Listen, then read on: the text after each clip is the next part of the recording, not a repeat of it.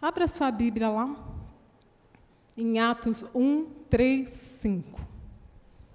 Atos 1, 3, 5. Atos 1. A palavra de Deus diz assim: Depois de ter padecido, Jesus se apresentou vivo a seus apóstolos, com muitas provas incontestáveis, aparecendo-lhes diante durante 40 dias e falando das coisas relacionadas com o reino de Deus. E comendo com eles, deu-lhes esta ordem: Não se afastem de Jerusalém, mas esperem a promessa do Pai, a qual vocês ouviram de mim, porque João, na verdade, batizou com água, mas vocês serão batizados com o Espírito Santo dentro de poucos dias. Nós não conseguiríamos falar sobre toda a doutrina do Espírito Santo em 40, 50 minutos, é impossível. Para aprender a doutrina do Espírito Santo, para entender realmente o que é o Espírito Santo que ele faz, a gente passaria seis meses dentro de uma sala de aula, aprendendo, conversando, examinando a palavra. Mas a gente consegue mostrar, a partir da ação, o que aconteceu a gente consegue mostrar a partir da transformação de pessoas, afinal de contas, o que é o Espírito Santo. Durante muito tempo aqui no Brasil, a gente tem visto as pessoas falarem, explicarem o Espírito Santo a partir das doutrinas da sua própria igreja. A gente tem perdido uma teologia bíblica sobre o Espírito Santo e tem trabalhado com teologia muito situacional. Quando eu acredito que o Espírito Santo se manifesta de tal forma, eu digo: isso é Espírito Santo e o resto não é. Mas, gente, se tem uma coisa que a gente precisa entender sobre o Espírito Santo é: ele faz o que ele quer, na hora que ele quer, do jeito que ele quer, usando quem ele quiser, sempre para a edificação de, da igreja e para a glória de Deus. Sempre. É, um atributo do caráter de Deus é ser incontido. Eu não consigo pegar meu Deus e guardar em nenhum lugar. Eu não consigo criar um templo. Eu não consigo ter pessoa, um pregador popstar. Eu não consigo ter uma música maravilhosa que prendam meu Deus ali dentro. Mas se tem uma pessoa da Trindade que representa essa questão de ser, esse atributo do caráter de Deus, que é ser incontido, é o Espírito Santo de Deus. Não tem quem consiga pegar o Espírito Santo e determinar aquilo que ele vai fazer. Mas aí os homens entenderam que eles conseguem simular a ação do Espírito Santo, que eles conseguem reproduzir sem que o Espírito Santo de fato esteja lá, e convencer pessoas que aquilo é ação do Espírito Santo. Por isso, hoje a gente vai trabalhar com uma doutrina muito bíblica, teologia, teologia bíblica sobre o Espírito Santo, tá bom? É, eu vou ler o livro de Atos bastante aqui. E o livro de Atos é um livro que a gente precisa visitar, a gente precisa ler com uma certa constância. Por quê? O livro de Atos é o livro que tem o nome mais incompleto da Bíblia. Na tua Bíblia, quando você abrir, vai estar escrito Atos dos Apóstolos. Isso faz sentido? Por que ele foi nomeado como Atos dos Apóstolos, se de fato são os atos do Espírito Santo, por meio dos apóstolos ali no primeiro século e depois por meio da igreja até hoje? O livro Atos do Espírito Santo, ele tem inventário aberto. Isso quer dizer que ninguém conseguiu limitar ou catalogar os atos do Espírito Santo de uma forma que não vai acontecer nada novo. Você quer se relacionar com o Espírito Santo?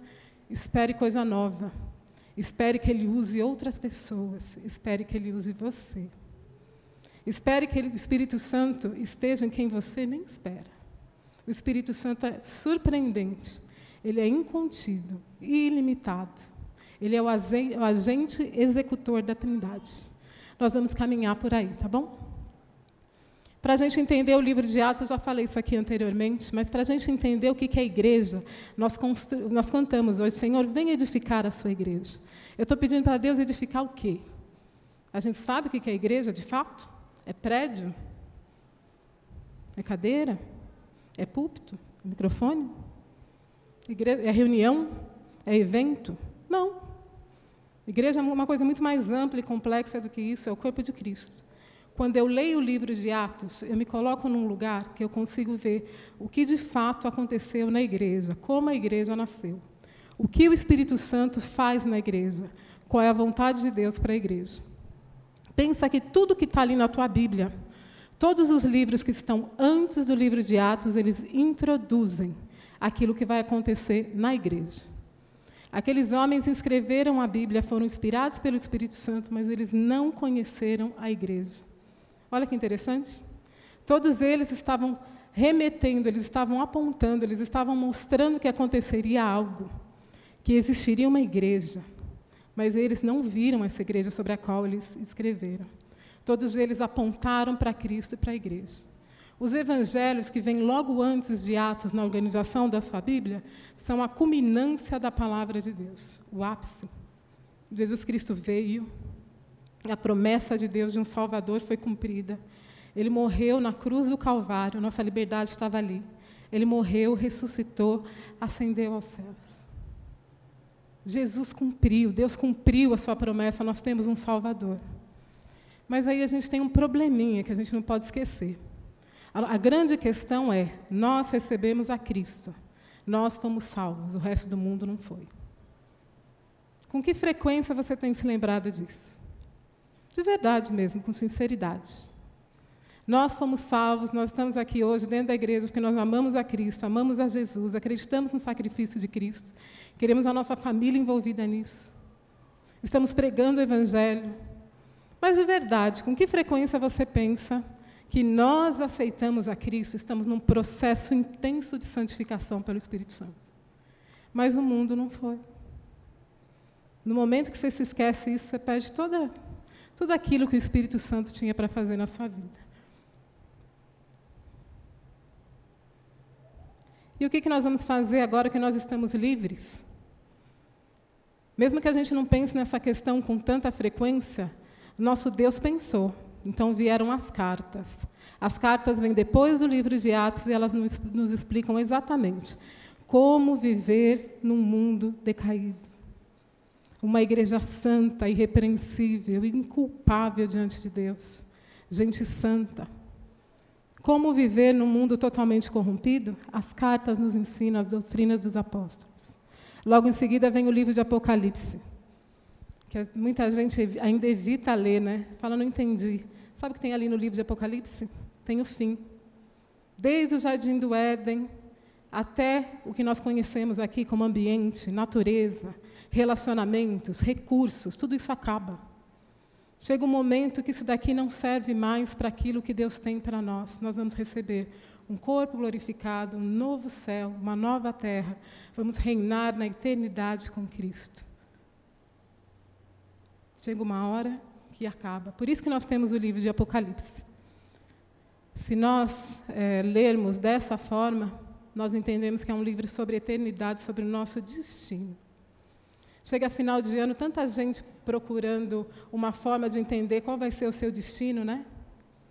Pagando algum tipo de, de adivinhação. Quer saber qual vai ser o seu destino? A gente vive santo e perseverante aqui nesse lugar onde nós estamos, pela graça de Deus e pelo Espírito de Deus. E aí, no momento certo, nós vamos reinar gloriosamente com Cristo. Amém? Você crê nisso? Essa é a sua esperança de futuro? Pode acreditar que não é conversa, não. Vai acontecer. Voltando lá para o que Jesus ensinou, assim que Jesus subiu aos céus, os apóstolos tinham a seguinte orientação: vão para Jerusalém, esperem lá, não façam nada até receberem o Espírito Santo. A promessa que eu dei para vocês, não façam nada, esperem lá. Receber uma orientação de espera não é fácil, né? Sonhos, expectativas, um chamado. Aí Jesus fala para você esperar.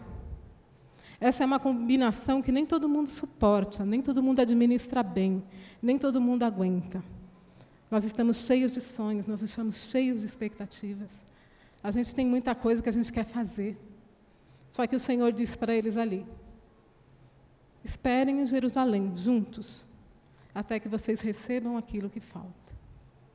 Em Atos 1,14 diz assim: Todos estes perseveravam unânimes em oração com as mulheres, com Maria, mãe de Jesus e com os irmãos dele. Você percebe como a narrativa muda? Você recebe como as pessoas têm enganado umas às outras, dizendo que a Bíblia é um livro misógino, que é um livro machista, que é um livro que a mulher não tem lugar, que nosso Deus é um Deus opressor. Assim que o Senhor Deus cumpre aquilo que ele falou que ele ia fazer, que era morrer e ressuscitar por nós, nos tirar do, do pecado, nos levar para uma vida de santidade, sem obstáculo nenhum com o próprio Deus, perfeito acesso a Deus.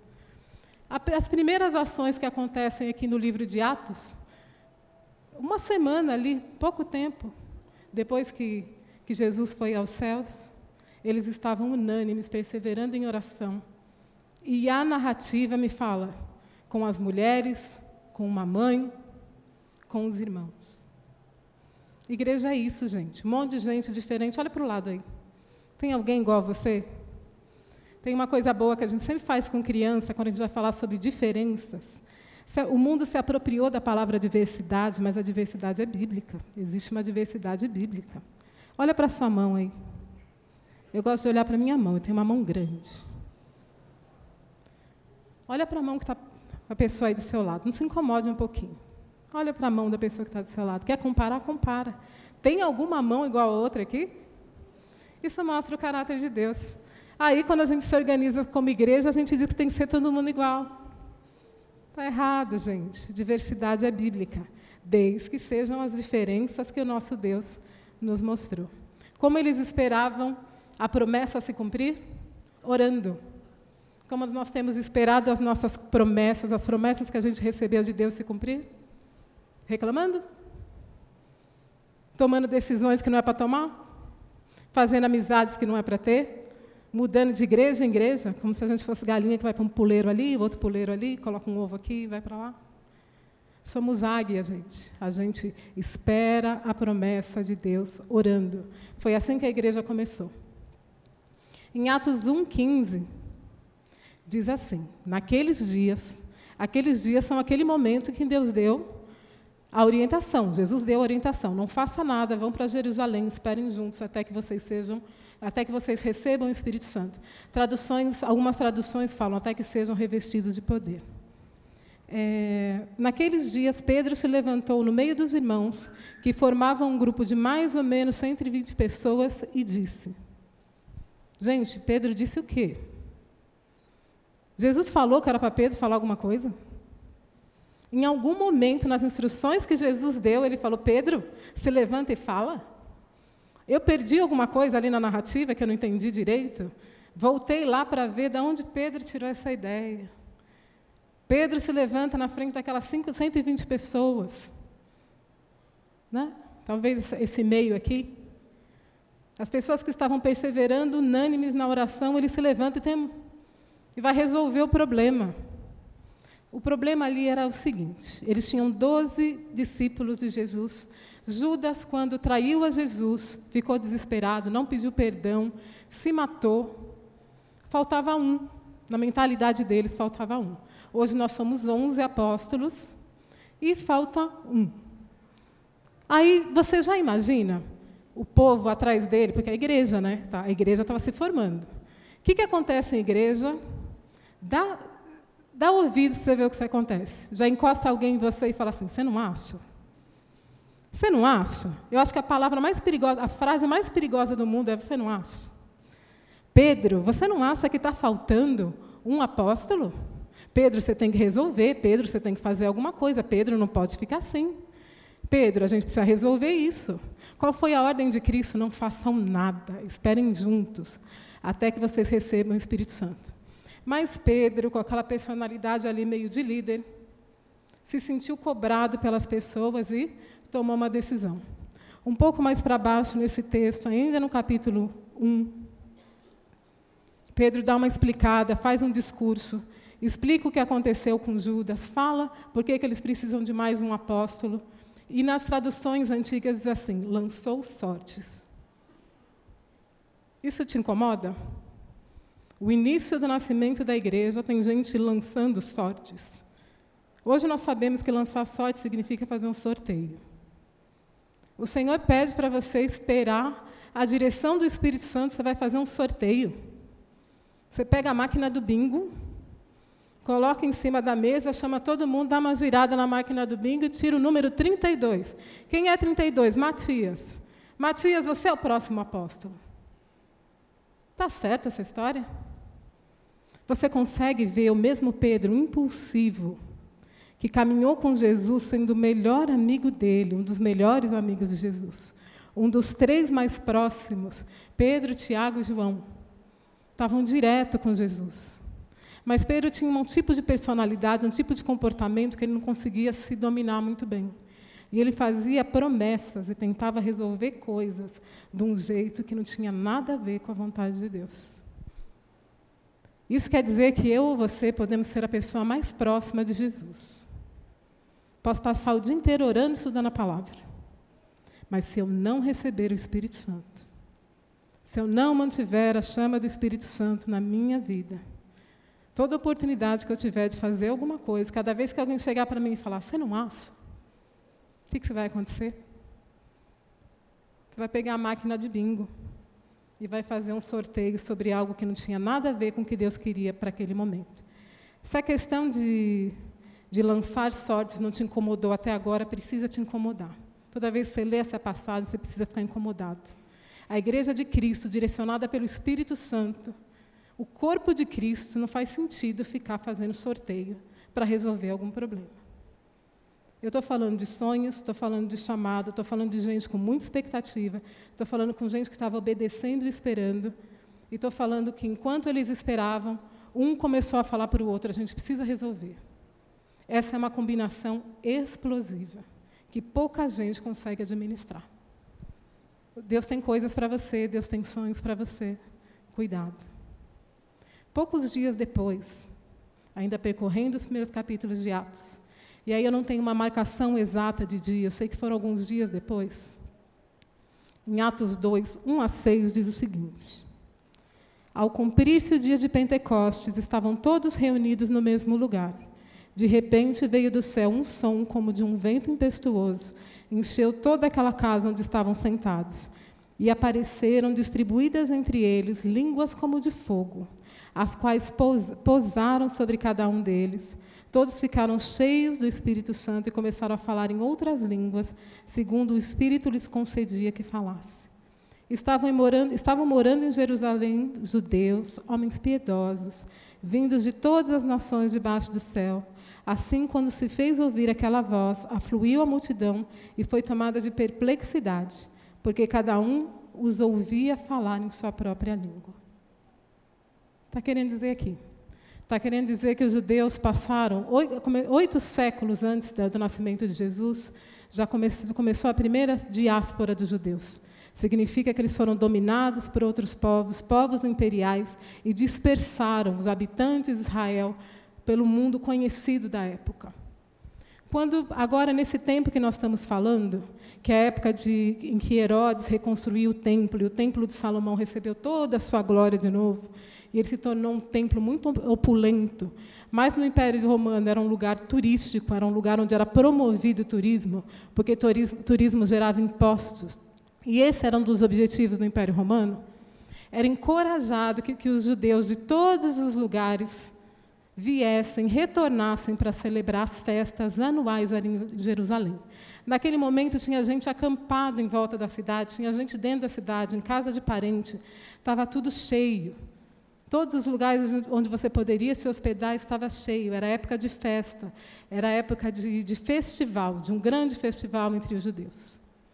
E essas pessoas que estavam lá, elas ouviram os apóstolos que receberam o Espírito Santo falando, e elas ouviam em seu próprio idioma. Nós falamos muito pouco sobre isso, mas o Espírito Santo ele não é aleatório. A gente precisaria de muito tempo para explicar o que é língua estranha, o que não é. A gente faz isso em outro momento. Mas você percebe que nesse momento, quando pela primeira vez as línguas vieram, que eles receberam o Espírito Santo e receberam línguas, as línguas eram funcionais? As línguas podiam ser entendidas? E qual a finalidade dessas línguas? A pregação do Evangelho. Os apóstolos receberam uma capacitação sobrenatural para pregar o Evangelho para povos e línguas que eles não conheciam. Naquela época não tinha FISC, não tinha centro britânico. Aprender uma língua, você tinha que ir lá e conviver com pessoas daquela cultura que usavam aquela linguagem. Eles não tiveram essa oportunidade, não fizeram curso pela internet. Eles receberam línguas funcionais. Você já orou sobre isso? Se alguém aqui tiver sonho de ser missionário entre as nações, primeira coisa é aprender uma língua, meu irmão. E para isso você vai precisar do Espírito Santo. Primeira coisa, você vai precisar do Espírito Santo.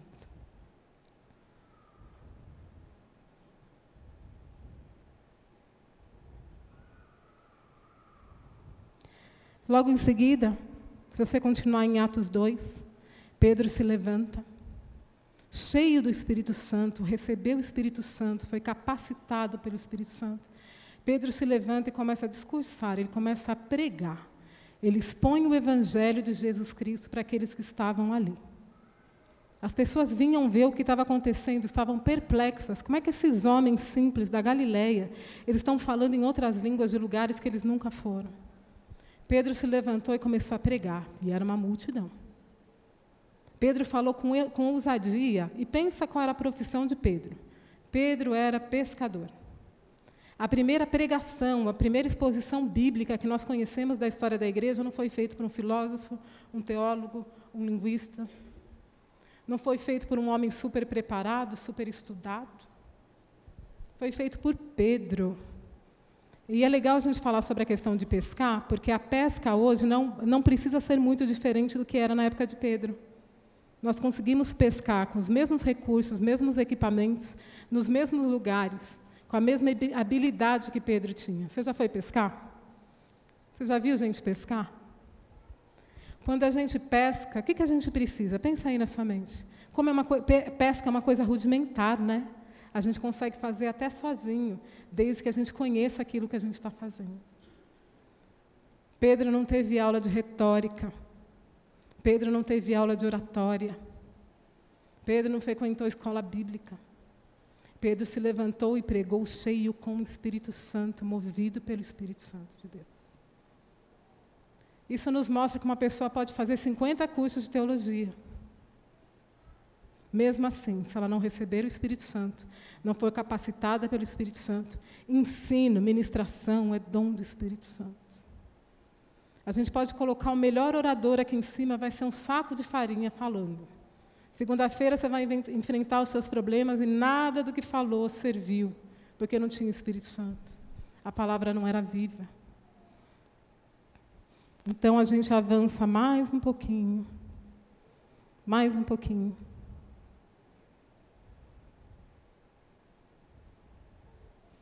Lembra que eu estou falando para vocês que sonhos, expectativas, chamados são uma combinação difícil de administrar quando a gente tem que esperar. Mas aí Pedro recebeu o Espírito Santo no momento certo, junto com outras pessoas, porque vida e ministério é para fazer junto. Não existe esse negócio de eu sou igreja, eu sou isolado, eu faço sozinho, sou diferente, especial. Que é o Espírito Santo na sua vida precisa aprender a lidar com gente. Se fosse fácil, a gente não precisaria do Espírito Santo, não é verdade? Se fosse fácil, a gente não precisaria do Espírito Santo. Os judeus ouviam aquela pregação de Pedro desesperados. Eles tinham acabado. Há poucos dias atrás, cerca de 50 dias, eles tinham cooperado, eles tinham estimulado, eles tinham aceitado a crucificação de Cristo. Eles celebraram que mais um inimigo do Império Romano tinha sido morto de uma forma vergonhosa. Para eles era um espetáculo. Jesus morreu na cruz. Todo mundo parou o que estava fazendo e foi ver a crucificação. Não foi só Jesus que morreu ali, outras pessoas morreram. Eram criminosos, era um evento exemplar, que era para você desistir de fazer alguma coisa errada. Você via a morte de cruz, você falava: não, para passar por isso eu prefiro não fazer nada errado. E Atos 2, 36 a 39 diz assim: Portanto, toda a casa de Israel esteja absolutamente certa que esse Jesus, a quem vocês crucificaram, Deus o fez Senhor e Cristo. Quando ouviram isso, ficaram muito comovidos e perguntaram a Pedro e os demais apóstolos: O que faremos, irmãos?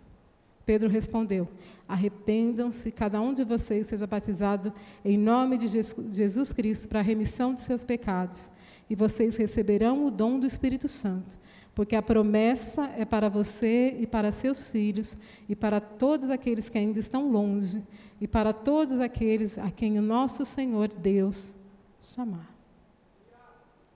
Não tem, gente, salvação sem o Espírito Santo. Eles conheciam o batismo de João, que é batismo de arrependimento. Eu mostro publicamente, voluntariamente, que eu me arrependi. Eu entendi que existe um reino diferente dessa terra, o reino de Deus, eu quero fazer parte. Eu aceitei o sacrifício de Cristo na minha vida. Eu quero passar pelo batismo de arrependimento. Nós passamos pelo batismo de arrependimento. Mas havia algo mais que Pedro estava falando aqui, explicando para eles. E vocês receberão o dom do Espírito Santo dom, dádiva, presente, gratuito, graça. Ninguém consegue pagar, ninguém consegue negociar, ninguém consegue é, trazer de outra forma que não seja o próprio Deus que traz isso para você. E aí Pedro, que era um, pregador, que era um simples pescador, amigo de Jesus, que havia se tornado um, um grande pescador, é, pregador, naquele momento em que ele pregou, 3 mil pessoas se convertem. Devia ter alguém teimoso na multidão que não se converteu, então tinha mais de 3 mil, concorda? Daquela multidão, 3 mil ouviram a mensagem e se converteram. Quanta gente tinha ali? E eu preciso avançar um pouco mais com vocês para falar o que aconteceu com Pedro depois que ele recebe o Espírito Santo. Em Atos 2, 42 a 44, diz assim: E perseveraram na doutrina dos apóstolos e na comunhão, no partir do pão e nas orações, e cada, em cada alma havia temor, e muitos prodígios e sinais eram feitos por meio dos apóstolos. Todos os que criam estavam juntos e tinham tudo, tinham tudo em comum. A coisa não mudou muito. A gente pode imaginar o nível de bajulação que a pessoa recebe depois que ela está na frente de outras pessoas e ela prega, e 3 mil pessoas se arrependem naquele momento e creem em Jesus. O alvoroço que dá uma igreja do zero a 3 mil, de 120 a 3 mil, numa pregação. Um homem muito simples, que eu poderia chamar de despreparado, mas ele não era, porque ele caminhou três anos com Jesus. Ele reconhecia que havia um espírito diferente em Jesus e agora ele havia recebido esse mesmo espírito. Aquelas pessoas estavam vendo sinais, prodígios, maravilhas. Elas estavam convivendo com a presença de Deus, com o Espírito Santo nelas. Não era só no meio delas, é com o Espírito Santo dentro delas. No próximo momento, o livro de Atos continua agora no capítulo 3. E diz que João e Pedro foram ao templo. A igreja estava começando. Eles ainda não tinham ideia de como exatamente eles fariam o culto, quantas músicas eles iam cantar, que hora que ia passar a oferta, se a pregação ia ter 40 minutos, 50 minutos. Eles não tinham a liturgia que nós temos hoje, a igreja estava se formando, caminhando. E eles foram ao templo, porque os judeus oravam três vezes por dia, paravam tudo e iam orar. Eles continuaram fazendo isso. Aqueles que se converteram a Cristo continuaram fazendo isso. E num desses momentos, João e Pedro foram até o templo. Ah, logo ali na entrada do templo tinha um homem que tinha algum tipo de deficiência, algum tipo de má formação nas pernas. Aquele homem não podia caminhar normalmente. Pedro olhou para aquele homem e não conseguiu seguir. Ele não continuou a fazer o que ele estava fazendo, ele não conseguiu entrar no templo para orar. Ele olhou para aquele homem que não tinha mobilidade nas pernas e ele falou: Eu preciso fazer alguma coisa. Mas já não era aquele Pedro que ia resolver problema de jeito impulsivo. Era um Pedro cheio do Espírito Santo, que havia recebido o Espírito Santo, então ele se compadecia como o próprio Cristo se compadecia. Pedro era incapaz de passar por alguém e seguir a vida dele como se aquela pessoa não fosse humana. Pedro parou ofereceu tudo aquilo que ele tinha para essa pessoa. A ação do Espírito Santo. Aquele homem foi curado e entrou no templo junto com eles para adorar o Senhor. O homem entrou pulando. Sabe qual é a evidência de que você recebeu o Espírito Santo de Deus? Não é assoprar e todo mundo cair, não, gente. Antes fosse uma coisa dessa. É que você começa a se compadecer e sentir o mesmo amor que havia em Cristo. E você não consegue ver uma pessoa que precisa de algo porque ela ainda não recebeu o Espírito Santo, olhar para a pessoa e pular. Eu pulo ela e continuo minha vida aqui. Sou crente, né? Estou legal. Não, queridos. Cristão não quer deixar ninguém para trás. Como a gente sofre quando alguém não aceita a operação do Espírito Santo na, na vida dela. Nós queremos distribuir isso, a gente quer ver o Espírito Santo fazendo. Lembra que eu falei? O Espírito Santo é incontido. Não tem como eu receber o Espírito Santo e guardar ele para mim. O Espírito Santo está em ação. Vocês percebem a diferença entre Pedro, Pedro que negou Jesus, Pedro que cortou a orelha do soldado, Pedro que foi lá lançar sortes, fazer sorteio para escolher um novo apóstolo. Você, escolhe, você entende como esse homem que teve uma oportunidade gigantesca dada por Deus para pregar para uma multidão, teve o coração totalmente transformado pelo Espírito Santo. E no dia, alguns dias depois, quando ele foi ao templo e viu alguém com uma necessidade, ele não falou: "Dá licença que eu sou o pregador de multidões". Ele olhou para aquele homem e ficou profundamente incomodado que aquele homem ainda não tivesse recebido aquilo que ele recebeu. Tudo que eu tenho, eu não tenho prata nem ouro, mas tudo que eu tenho eu te dou. Tudo que eu tenho eu te dou.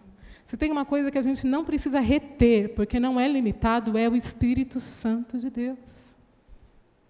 É o Espírito Santo de Deus. Por isso que não adianta eu vir aqui e pregar para você um tipo de manifestação, dizer vai sempre acontecer assim, sempre acontecer assim, não sei. Amanhã você vai dar de cara com uma pessoa que tudo que ela precisa é aquilo que você tem em abundância. O Espírito Santo de Deus. E aí não precisa ligar, chamar o pastor para ir lá orar, não, meu irmão. Faz o que você tem que fazer, porque se o Espírito Santo estiver dentro de você, você tem tudo o que você precisa. Amém? Concorda com isso? Estão comigo? Vamos lá. Sonho, chamado, oportunidade, exposição, reconhecimento. Essa é uma combinação que pode ser muito perigosa na vida de muitas pessoas, mas não foi com Pedro, porque ele havia recebido o Espírito Santo. Havia um Pedro antes e um Pedro depois de receber o Espírito Santo. A minha pergunta é: você tem sonhos? Você tem chamado? Você tem uma identidade? Você precisa do Espírito Santo. Você precisa receber o Espírito Santo. Você precisa manter o Espírito Santo vivo, aceso dentro de você. O Espírito Santo é uma pessoa. Ele não é uma força, não é uma entidade, ele não é uma energia, ele não é algo que pertence a uma ou outra pessoa.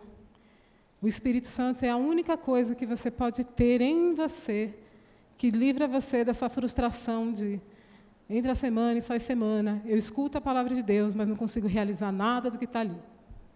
Segundo, eu começo energizado, felizão. Na terça, eu já estou meio desanimada. Na quarta, eu vou maratonar uma série, que é para ver se eu esqueço dos meus problemas. A única coisa que pode tirar a gente desse ciclo de cobrança que a gente escuta, seja, você precisa se santificar, você precisa se consagrar, você precisa orar, você precisa ler a palavra. Esse você precisa não vale nada sem o Espírito Santo. Porque de verdade nós não fazemos, nós não somos capazes. Esse ano nós vamos ler a Bíblia toda com a igreja. Quem aguenta ler três, quatro capítulos por dia da Bíblia, morando em São Paulo, tendo um emprego real, uma vida real? Filhos, faculdades? Pensa na sua vida, pensa no seu cotidiano real. Com esforço a gente dura quantos dias numa rotina dessa? Quanto tempo a gente dura por esforço? Não é verdade? Em Atos 18 e 19, nem vou ler.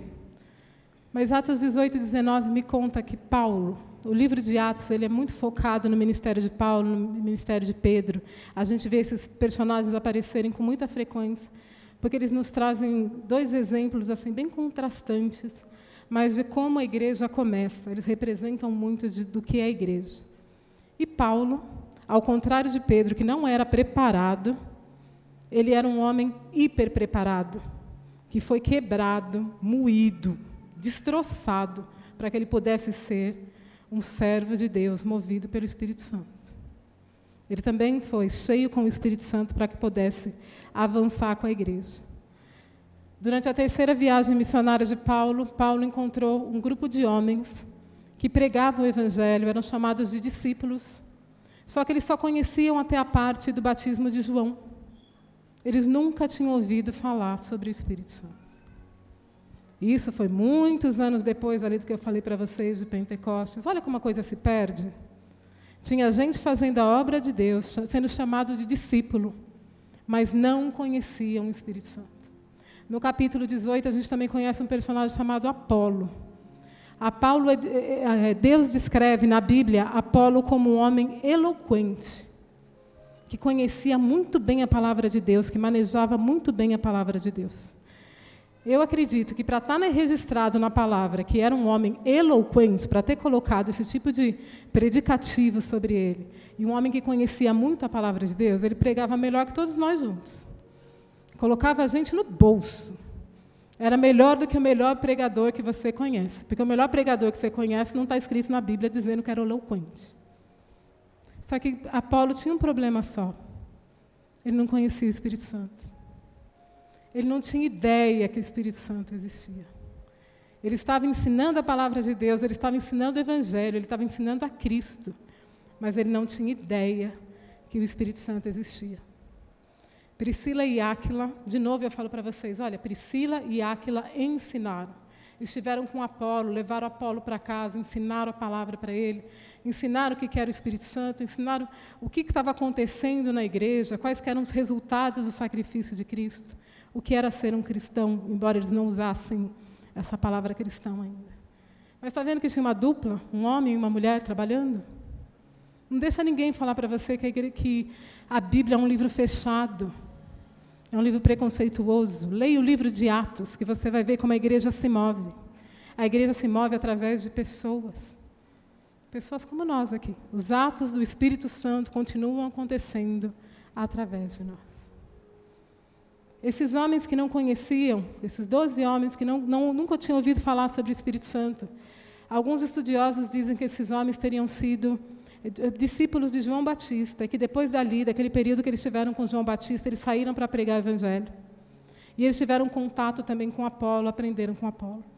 Outros estudiosos dizem que é, aqueles homens teriam tido contato somente com Apolo, por isso que eles tinham aquele conhecimento limitado. Paulo falou para eles: vocês ainda não, não receberam o Espírito Santo? Como é que vocês vivem, gente, sem receber o Espírito Santo? Então Paulo impôs as mãos sobre eles. Aqueles homens falaram em línguas, aqueles homens come começaram a ver o que é sinal, o que é maravilha, começaram a ver o que é transformação de verdade. Começaram a viver cheios com o Espírito Santo.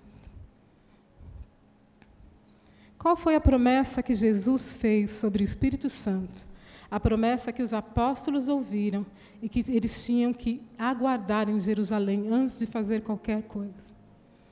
Está lá em João, Evangelho de João 14, versículos 15 a 17. Se vocês me amam, guardarão os meus mandamentos, e eu pedirei ao Pai, e ele lhe dará outro consolador, a fim de que esteja com vocês para sempre. É o Espírito da verdade, que o mundo não pode receber porque não o vê nem o conhece.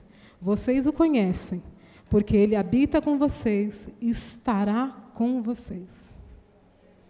Jesus explicou o seguinte: é impossível para um cristão, alguém que recebeu a salvação, alguém que foi lavado pelo sangue do Cordeiro, alguém que passou pela morte e a ressurreição de Cristo, sobreviver neste mundo com uma fé saudável sem Espírito Santo.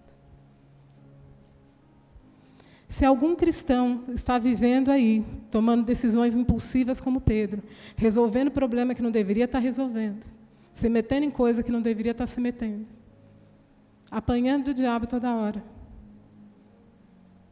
está na hora de receber o Espírito Santo.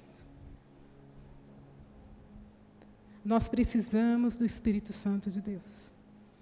Eu quero te falar sobre a tua saúde mental, eu quero te falar sobre as suas emoções. Quando Jesus disse isso daqui, eu, lhes, é, eu pedirei o Pai e ele lhes dará um outro consolador. Um outro consolador. Jesus estava com eles, enquanto Jesus permanecia com eles, o Espírito Santo estava ali presente. A partir do momento que Jesus ascendeu aos céus, como é que eu e você vamos sobreviver nesse mundo? Porque não há saúde mental, não há emoções que deem conta de nós, nós lavados pelo sangue do Cordeiro, santos, irrepreensíveis e inculpáveis, como a Bíblia diz que é a palavra de Deus. Sobrevivemos nesse mundo sem estarmos totalmente desesperados. E se você nunca sentiu esse desespero, está na hora de se permitir sentir. Sinta-se desesperado se você não estiver cheio com o Espírito Santo. Sinta-se desesperado se você não tiver recebido o Espírito Santo de Deus. Sinta-se desesperado se você sentir que o nívelzinho está caindo, sabe? Teve um pregador antigo que ele disse assim: Eu sou cheio com o Espírito Santo, mas eu tenho um vazamento. Você percebe isso na sua vida também? Se todos os dias você não se encher com o Espírito Santo, você não receber o Espírito Santo, se você não for apaixonado pelo Espírito Santo, se você não ficar desesperado nas situações em que o Espírito Santo não está presente, não está agindo, não tem remédio psiquiátrico, não tem tratamento, não tem nada que vai te ajudar. Querido, sinta-se desesperado se você não tiver o Espírito Santo agindo, se movendo absurdamente dentro de você. Sinta-se desnorteado, sinta-se sem vida. O Espírito Santo de Deus é o agente executor da, da Trindade. Quando Deus, a Bíblia nos ensina que no princípio criou Deus os céus e a terra, a terra era sem forma e vazia, mas o Espírito de Deus se movia sobre a face das águas, sobre a face do abismo. O nosso Deus está revelando que o Espírito Santo de Deus está sempre em movimento. O Espírito Santo de Deus não para. O Espírito Santo de Deus está esperando a palavra de Deus. A palavra de Deus traz a existência pelo Espírito Santo de Deus, o agente executor da Trindade, aquele que faz. Quando o nosso Deus disse, haja luz, o que, que aconteceu? Houve luz. O Espírito Santo de Deus não para, você precisa conhecer o Espírito Santo desse jeito. Por que, que eu digo isso? Eu digo isso porque se o Senhor te der um sonho, se o Senhor te der um chamado, se o Senhor te der uma identidade e um propósito, se o Senhor te der uma família, se o Senhor te der amigos, se o Senhor colocar os recursos que você anda pedindo para Ele na tua mão, te der o carro que você quer, a conta bancária que você espera, os amigos que você quer, as chances que você quer, se a sua voz chegar até onde você espera que você chegue e as portas dos céus e da terra se abrirem, como a gente pede aqui, ah, fende os céus, abre os céus, Senhor. Se de fato Deus nos ouvir neste momento, e eu quero que você fique de pé, vamos ficar de pé. Se de fato Deus fizer tudo aquilo que você tem pedido, se Deus cumprir as promessas que você fez no final de ano, se o Senhor te der recursos para você revolucionar o seu mundo, se o Senhor abrir a porta que você está clamando, e você não tiver o Espírito Santo, se você não receber o Espírito Santo, você não vai conseguir administrar nada mais do que você receber. Nada mais que tiver na sua mão vai ser significativo, se antes você não for totalmente preenchido, dos pés à cabeça, com o Espírito Santo de Deus. Meus queridos, eu amo esse Espírito. Sabe o que eu acredito de verdade? Eu acredito que eu só tenho um casamento, porque ele é mediado pelo Espírito Santo. Eu acredito que meus filhos hoje estão aos pés do Senhor, amando o Senhor, apaixonados por Deus. Eu não tenho preocupação. Eu não tenho que orar para o meu filho não sair por aí aprontando. Ele ama o Senhor como eu amo. Porque ele recebeu o Espírito Santo de Deus. Então nós hoje, como igreja de Cristo, e aí você levanta a sua mão e pede ao seu Deus para receber esse, o Espírito que é dele para que Ele possa derramar sobre você tudo aquilo que Ele planejou. Em nome de Jesus.